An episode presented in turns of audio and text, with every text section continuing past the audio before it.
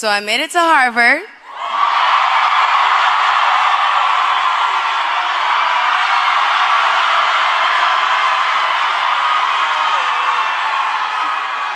Never thought I'd be able to say that in my life, but it feels good. Thank you, Dr. Counter. Thank you to the Harvard Foundation, and thank you, Harvard University, for this great honor. thank you. I'm incredibly humbled by this to be acknowledged at this magnitude for something that, in truth, I've never wanted credit for. When I was five or six years old, I remember watching TV and I would see these commercials and I was watching other children suffer in other parts of the world. And, you know, the commercials where they, you know, you could give 25 cents and save a child's life and, you know, and I would think to myself, like, I wonder how many 25 cents I could save up to save all the kids in Africa.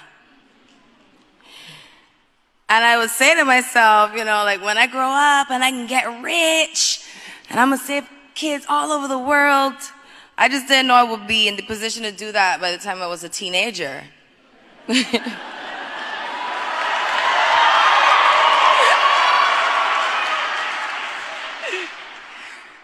At 17, I started my career here in America.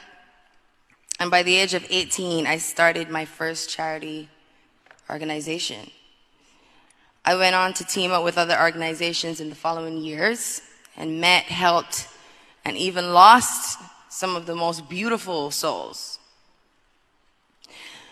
From six year old Jasmina Anema, who passed away in 2010 from leukemia. Her story inspired thousands to volunteer as donors through DKMS. Fast forward to 2012 when my grandmother, the late Clara Braithwaite, she lost her battle with cancer, which is the very reason and the driving force behind the Clara Lionel Foundation. We're all human, and we all just want a chance. A chance at life, a chance at an education, a chance at a future, really.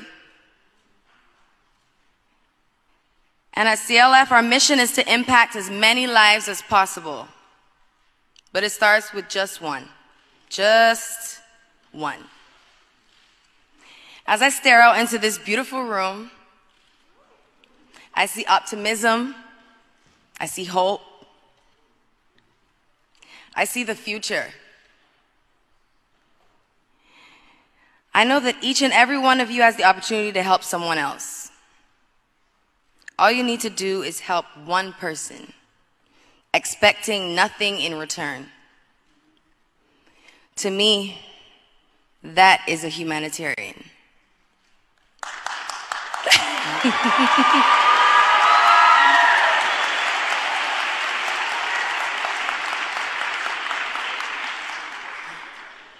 People make it seem way too hard, man. The truth is, and what the little girl watching those commercials didn't know is that you don't have to be rich to be a humanitarian.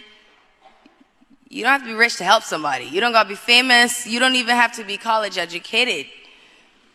I mean, I, I, I wish I was. I'm not saying, you know. Especially today.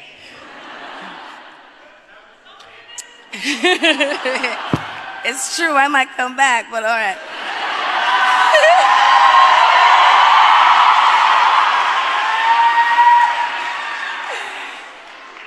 but it starts with your neighbor, the person right next to you, the person sitting next to you in class, the kid down the block in your neighborhood.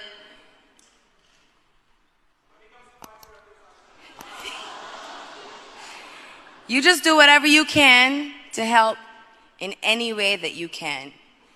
And today I want to challenge each of you to make a commitment to help one person, one organization, one situation that touches your heart. My grandmother always used to say, if you got a dollar, there's plenty to share. Thank you, ladies and gentlemen. It was my